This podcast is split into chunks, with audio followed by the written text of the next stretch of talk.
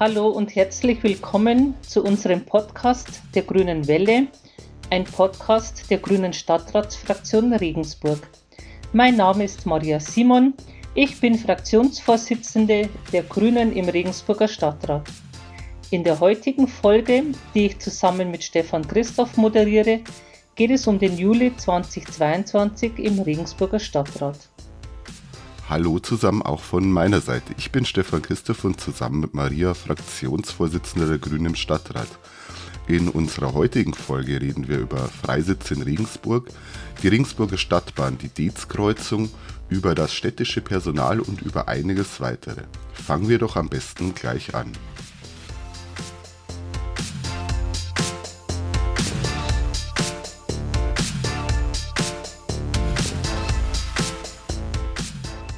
Noch Ende Juni ist durch die MZ ein Entwurf zur Anpassung der städtischen Freisitzregelung durchgesickert. Der war uns Stadträtinnen da allerdings noch nicht bekannt. Abgesehen davon, dass wir es immer wieder irritierend finden, wenn die Öffentlichkeit eine Vorlage des Stadtrats diskutiert, die uns selber noch gar nicht bekannt ist, wir sprechen uns für eine Beibehaltung der Freisitze in der Stadt aus. Die Freisitze, die wir in den letzten Jahren dazugewonnen haben, erhöhen die Aufenthaltsqualität in der Altstadt enorm. Der öffentliche Raum kann mehr sein als bloß Parkraum. Viele Regensburger Bürgerinnen und auch viele Kolleginnen aus dem Stadtrat haben sich auch im Rahmen einer Online-Petition für die Freisitze in der Altstadt ausgesprochen. Es sollte also kein Problem sein, eine Mehrheit in der Koalition zu finden. Natürlich sind wir aber auch der Meinung, dass es weiterhin Flächen für konsumfreien Aufenthalt im öffentlichen Raum geben muss. Die Freisitze nach diesem Jahr einfach wieder zurückzudrängen, halten wir allerdings nicht für den richtigen Ansatz. In den letzten Wochen gab es viel Berichterstattung um ein Bußgeldverfahren gegen den AAA, den Arbeitskreis ausländischer Arbeitnehmerinnen. Dazu gab es im Integrationsbeirat diesen Monat einen Antrag. Monir Shahedi sitzt für uns im Integrationsbeirat. Monir, was wurde im Integrationsbeirat dazu besprochen und was ist deine Einschätzung zu diesem Thema allgemein?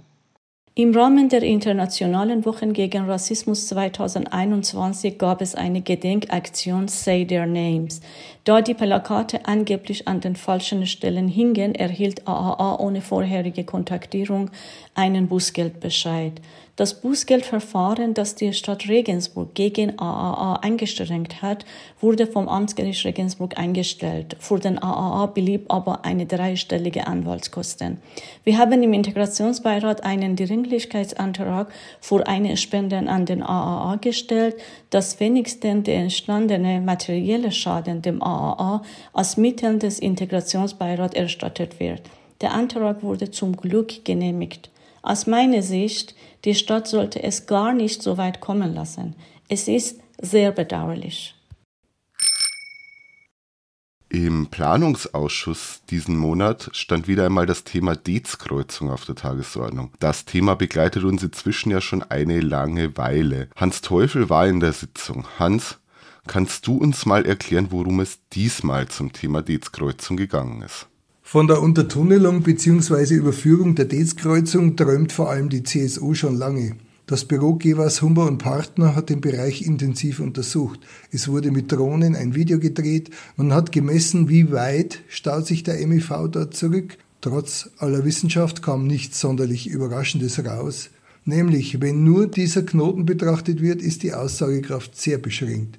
Außerdem gilt für die Wissenschaftler dieser Knoten nicht als überlastet. Die Verwaltung schlug vor, den gesamten Bereich von der Donauarena bis nach Winzer zu untersuchen. Kostenpunkt 180.000 Euro. Wir haben auf bereits existierende Untersuchungen für die Stadtbahn in diesem Bereich hingewiesen, außerdem wenn kreuzungsfrei dann für Fußgänger und Fahrradfahrer. Ein Enthobenring wäre hier eine gute Sache. Man konnte den Eindruck bekommen, dass die Koalition die Intention hatte, wenn dieses Institut nicht das passende Ergebnis liefert, dann nehmen wir halt ein neues und ändern auch noch die Aufgabenstellung. Vielleicht bekommen wir das nächste Mal ein passendes Ergebnis. Wir haben gegen diese Vorlage gestimmt. Sie ging leider dennoch durch. Danke für die Erklärung, Hans. Letzte Woche im Umweltausschuss hatten wir gleich mehrere spannende Punkte auf der Tagesordnung. Eins davon war eine Änderung der Grünanlagensatzung, also der Regeln, die in den städtischen Parks gelten. Dabei ging es wieder einmal um elektrisch verstärkte Musik. Das Verbot dafür wurde vor zwei Jahren von der Grauen Koalition erlassen und jetzt wieder aufgehoben. Jasmin Hopp sitzt für uns im Umweltausschuss. Jasmin, was hat es mit dem Tagesordnungspunkt auf sich und wie begründet die Koalition jetzt ihren Rückzieher? Hey Stefan. Ja, genau, das Musikverbot wurde jetzt in Teilen wieder aufgehoben sozusagen. Also gilt jetzt nur noch von 22 Uhr abends bis 6 Uhr morgens, quasi zu den normalen Ruhestörungszeiten. Eine Begründung war unter anderem von Seiten der Koalition oder von Seiten der Verwaltungsvorlage, dass das Musikverbot, so wie es wie es bislang war, letzten zwei Jahre, nicht durchsetzbar ist. Das ist ja was, was wir auf jeden Fall mittragen würden, beziehungsweise was, was wir auch schon äh, von Anfang an und auch schon bei Einführung des Musikverbots gesagt haben, dass das ähm, letztendlich eigentlich nicht durchsetzbar ist, so wie das formuliert ist auch, dass das total seltsam ist, dass man eigentlich Podcast hören könnte, aber keine Musik und so und genau, das alles so ein bisschen undurchdacht ist. Wird sogar so weit gehen, vielleicht äh, zu sagen, dass es so ein bisschen unser Erfolg auch ist, dass das jetzt gekippt wurde, weil wir die einzigen waren, die die letzten zwei Jahre immer wieder dran geblieben sind, also zumindest von Seiten der Stadtpolitik. Also insofern freut uns das natürlich und das ist natürlich cool.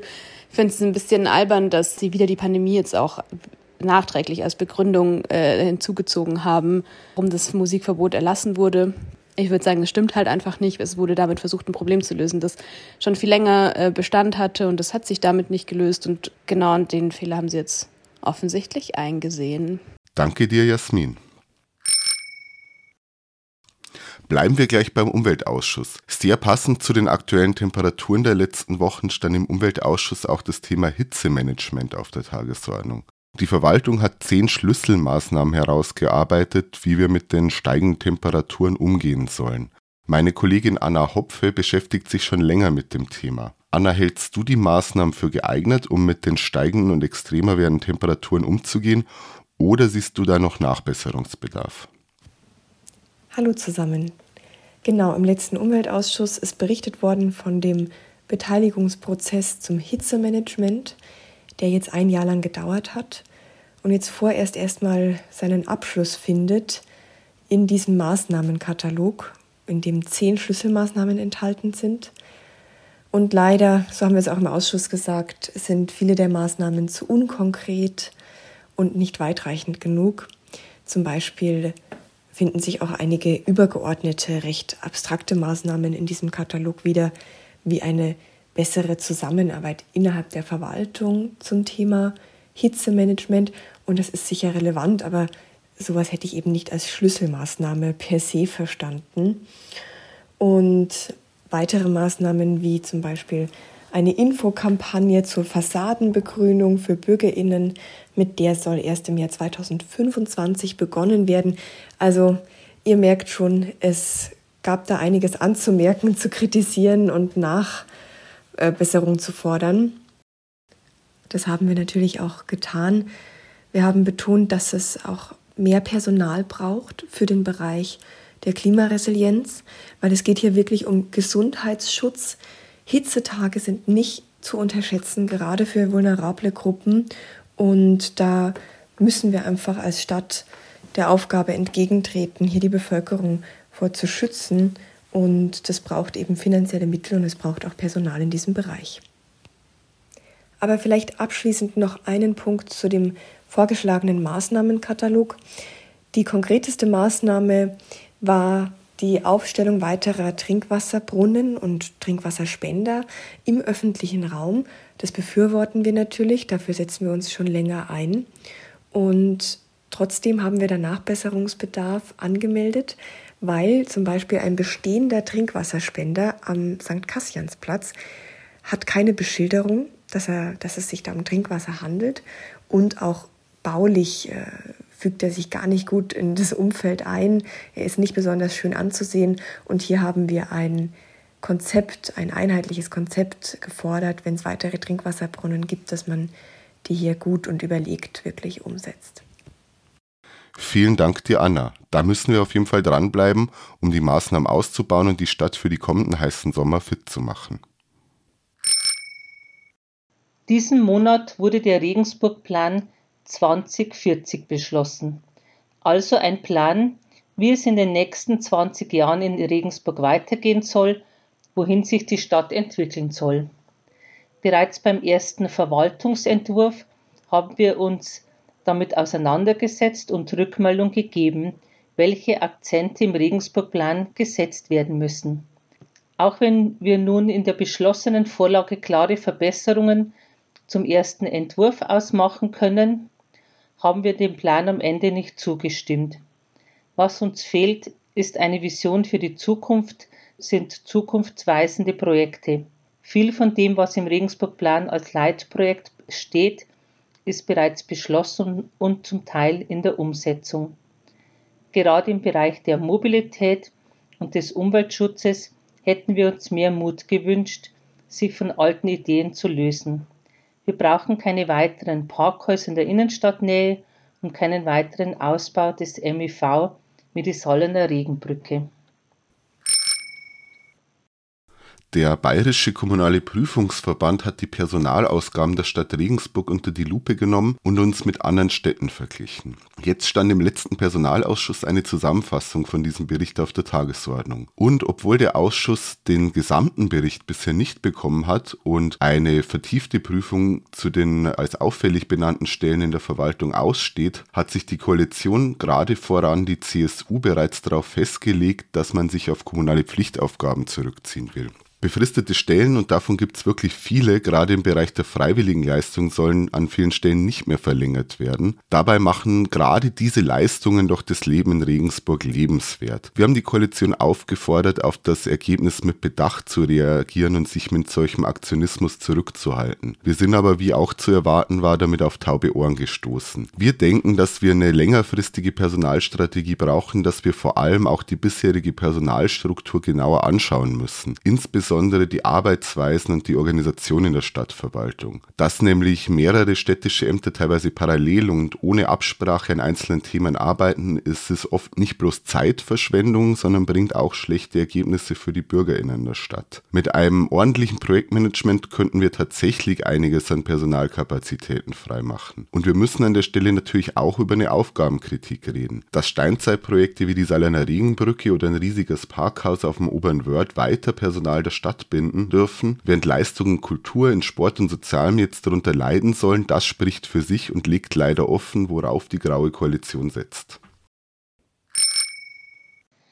Am 13. und 14. Juli hat sich der Bayerische Städtetag in Regensburg getroffen.